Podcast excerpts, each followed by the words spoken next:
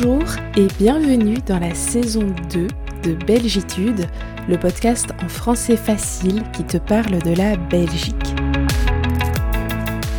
Moi, c'est Marie-Ange, je suis une prof de français passionnée et je travaille avec les expats qui vivent à Bruxelles et en Belgique. J'ai créé ce podcast pour toutes les personnes qui apprennent le français et qui veulent découvrir la Belgique. Je parlerai donc lentement dans un niveau de français accessible. On se retrouve deux fois par mois pour un nouvel épisode. Tu es prêt? Allez, c'est parti Aujourd'hui, je te parle de Bruges, où j'ai passé la journée de samedi dernier. Alors, on ne va pas se mentir, Bruges, c'est la ville la plus touristique de Belgique. Tu l'as peut-être déjà visitée ou tu y as peut-être emmener ta famille lorsqu'elle est venue te voir en Belgique. C'est le cas pour pas mal de mes étudiants. Mais bon, même si c'est un lieu très touristique, je trouve que c'est une ville qui vaut la peine d'être vue. On a deux expressions pour ça. On peut dire qui vaut le détour. C'est une ville qui vaut le détour ou c'est une ville qui vaut le coup d'œil. Le coup d'œil. Alors, Bruges, ou en néerlandais Brugge, est situé au nord-ouest de la Belgique, dans la province de Flandre occidentale. Je perds un peu ma voix ce matin. Euh, c'en est d'ailleurs le chef-lieu. Donc on y parle le néerlandais et le brugeois, qui est un dialecte flamand. Donc contrairement à ce que j'entends souvent, non, Bruges n'est pas une ville francophone et ce n'est pas une ville de Wallonie vraiment pas. Euh, Bruges, c'est aussi la ville d'un des clubs de foot les plus connus à l'international.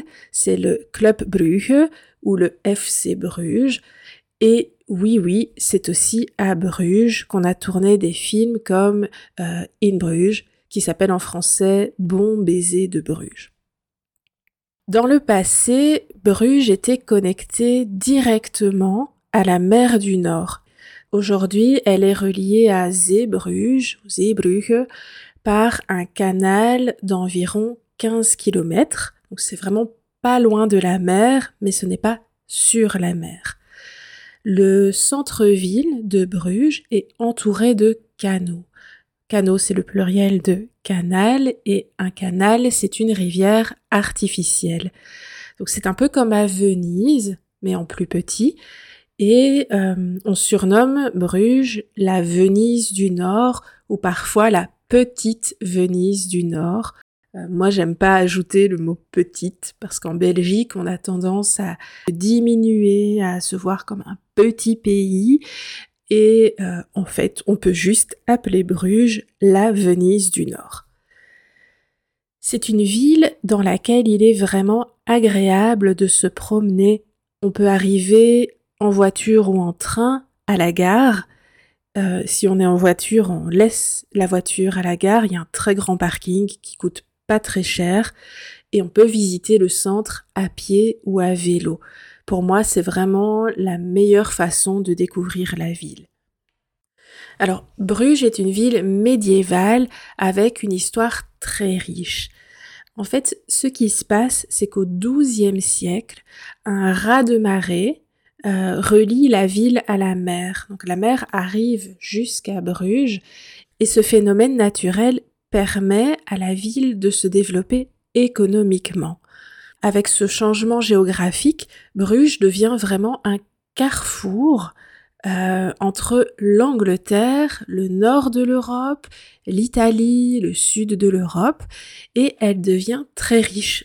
À cette époque, Bruges devient une ville de marchands de commerce. Et on y fait euh, principalement du commerce de textile, donc de tissu, euh, de laine, de laine qui vient d'Angleterre, et de dentelle.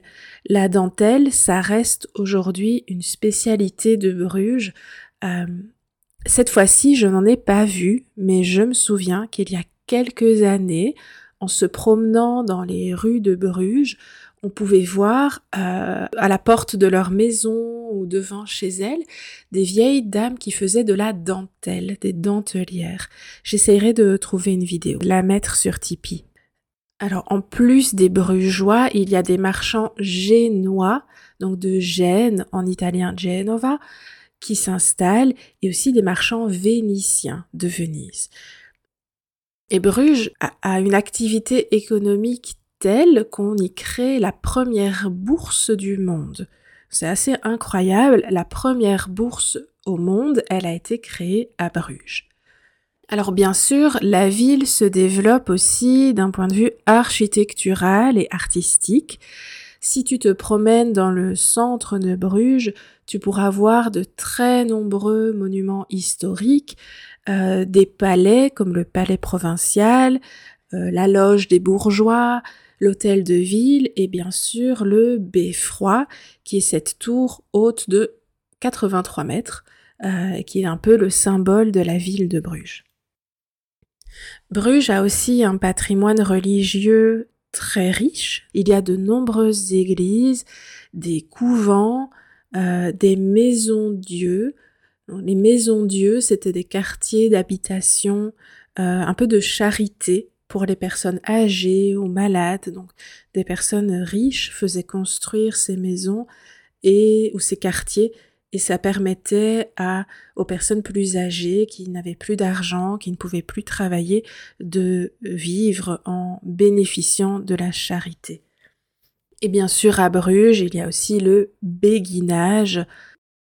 Le béguinage, c'était un quartier fermé, habité par les béguines. Et les béguines, c'était soit des religieuses, soit des femmes nobles mais célibataires.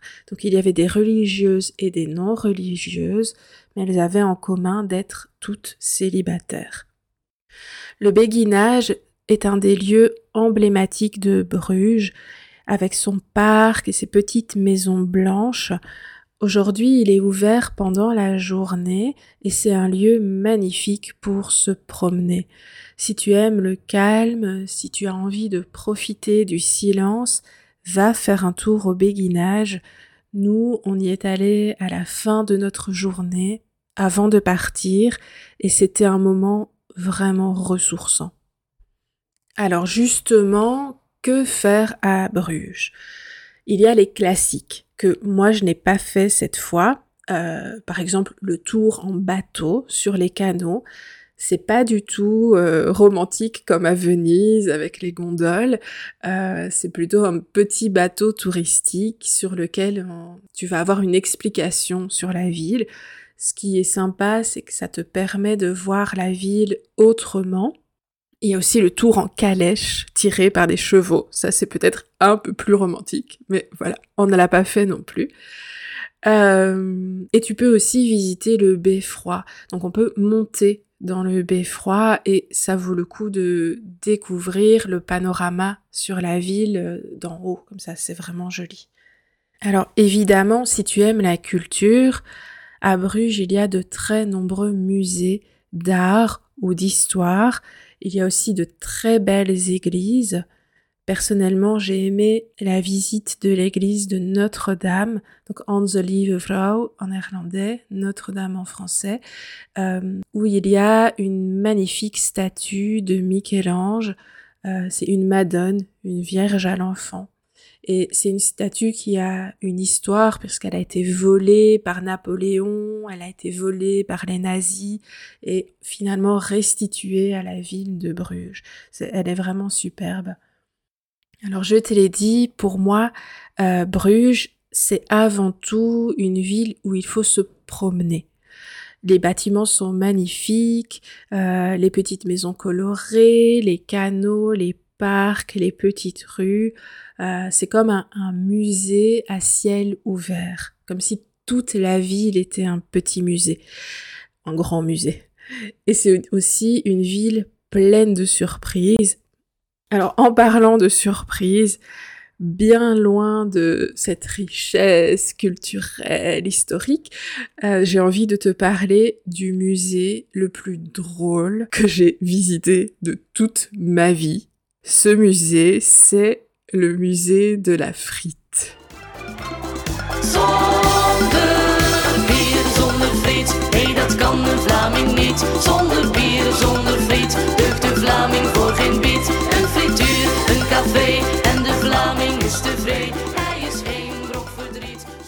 Voilà, ce grand moment musical, c'était cadeau. Euh, c'est une chanson flamande que j'ai découverte ce week-end. Elle s'appelle Zonderbier, Zonderfried, sans bière, sans frites.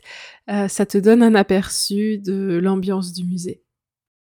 Alors, The Fried Museum en néerlandais, c'est un musée qui se trouve dans une magnifique maison génoise c'est un bâtiment historique superbe. Euh, ça, c'est pour l'extérieur. Euh, et je l'ai visité pour la première fois samedi passé.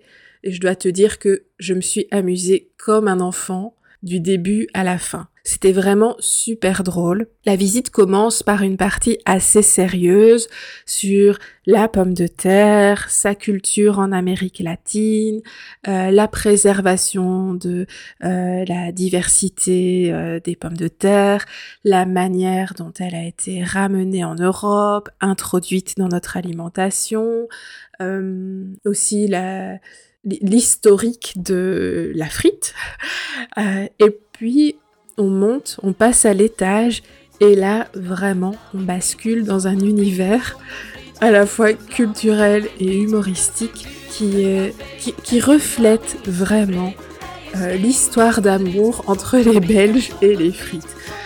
il y a de la musique sur les frites, vraiment. Il y a des disques, de la musique, des chansons, euh, des bandes dessinées, des objets de collection. C'est un un bric-à-brac, donc un, ensemble d'objets euh, assez incroyables où tout est aux couleurs de la frite et de la frite belge. Euh, ensuite, il y a une partie du musée dédiée aux friteries et à toute cette culture de la frite euh, à la manière de cuire les frites en Belgique, de les assaisonner aux sauces, aux frites côtes, etc. Euh, tu pourras par exemple apprendre pourquoi la sauce andalouse s'appelle ainsi, euh, comprendre la double cuisson des frites. Et enfin, tu peux terminer la visite par un petit tour aux frites côtes qui se trouvent au sous-sol du musée. Petite parenthèse euh, vocabulaire, les Bruxellois disent fritkot.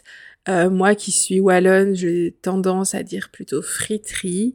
Et en néerlandais, on utilise le mot friture avec deux U, friture. Donc au sous-sol du musée, il y a une friture. Euh, d'ailleurs, ça sent la frite dans tout le musée. Et bien sûr, tu peux aller déguster des frites. Donc c'était vraiment une visite super drôle. Euh, je posterai des photos sur Tipeee et sur Instagram. Je, me suis vraiment amusée. Et si tu as envie de passer un moment euh, surréaliste, euh, vraiment, et très très drôle, mais va voir le musée de la frite à Bruges. Ça change du côté très historique et culturel, mais c'est super drôle. Alors, une autre spécialité brugeoise, restons dans le cliché belge, c'est le chocolat. Euh, à Bruges, tu croiseras sur ta route de très très nombreux chocolatiers, euh, des magasins de chocolat. Il y en a littéralement à tous les coins de rue. Alors nous, on a été très raisonnable, on n'a pas acheté de chocolat, donc j'en ai pas testé, je ne peux pas te... Je n'ai pas de recommandation pour toi, mais honnêtement, tu ne peux pas te tromper si tu achètes du chocolat en Belgique. Euh, je te conseillerais plutôt d'aller chez les chocolatiers artisanaux, quitte à payer un peu plus cher, mais à profiter du savoir-faire euh, belge. Voilà, je m'arrête ici. Euh, si cet épisode un peu visite de ville t'a plu, n'hésite pas à m'écrire pour me le dire. Euh, ça me fera super plaisir déjà. Et je pourrais le faire avec d'autres villes belges comme euh, Liège, euh, Dinan, Durbuy, Gand euh, ou Tournai où je vis pour le moment, qui est une très jolie petite ville.